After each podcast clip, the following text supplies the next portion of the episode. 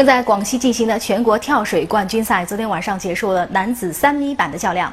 来自广东队的国家队头号选手何超以五百三十六点一五分轻松夺冠，上海小伙子孙之毅获得第三名。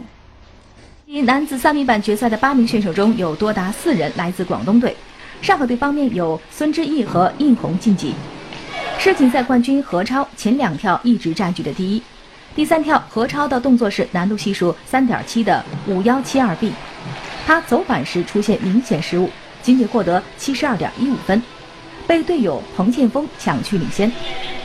不过后三跳何超都保持着稳定的发挥，尤其是最后一跳幺零九 C 的动作得到了一百零二点六零分，这也是当晚唯一一个破百的分数。最终，何超以五百三十六点一五分获得男子三米板冠军。